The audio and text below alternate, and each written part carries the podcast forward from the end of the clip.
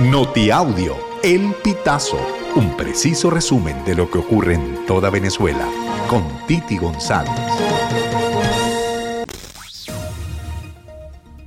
Bienvenidos amigos a una nueva emisión del Notiaudio El Pitazo del 11 de julio del 2023.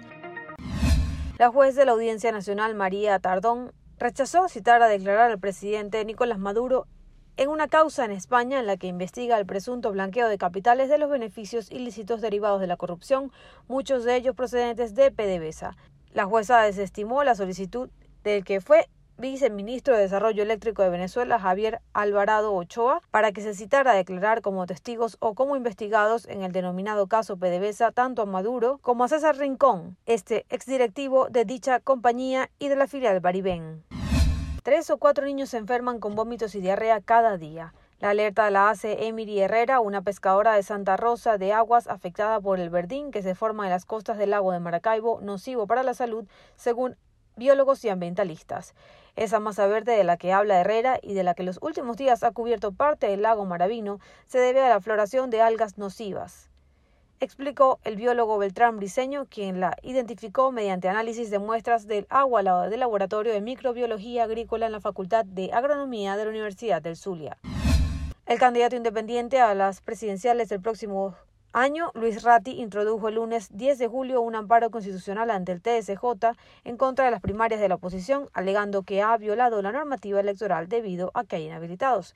El político dijo que el amparo constitucional se le asignó a la magistrada Carislia Beatriz Rodríguez como ponente. También precisó que anexó pruebas de presuntos llamados subliminales a la violencia por parte de María Corina Machado. La magistrada Rodríguez fue alcaldesa de Caracas entre agosto y noviembre del 2021 con apoyo del PSUV tras la renuncia de la titular Erika Farías. En ese entonces expresó profunda lealtad al proceso bolivariano y a Nicolás Maduro cuando fue juramentada en la alcaldía.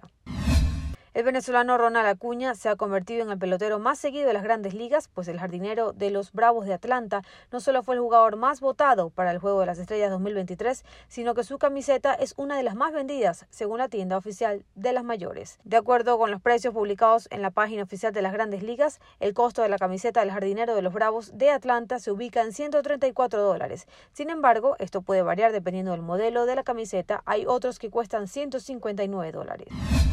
El ingeniero Serafín Rondón, quien es coordinador de Imparques en Mérida, indicó que en la ciudad y en las zonas de altos de los páramos de los bosques nublados andinos se realiza desde hace años la labor de plantar árboles, entre ellos el pino lazo, que es el árbol representativo del estado Táchira. El árbol pino lazo es el único pino autóctono de Venezuela que está en la zona andina, el cual produce agua, oxígeno y además se usa para sacar maderas.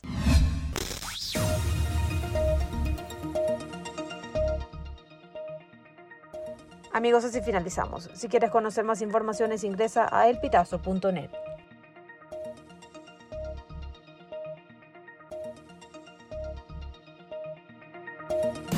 Estas informaciones puedes ampliarlas en nuestra página web, elpitazo.net. También recibimos tus denuncias vía SMS o WhatsApp a través del 0414 230 2934.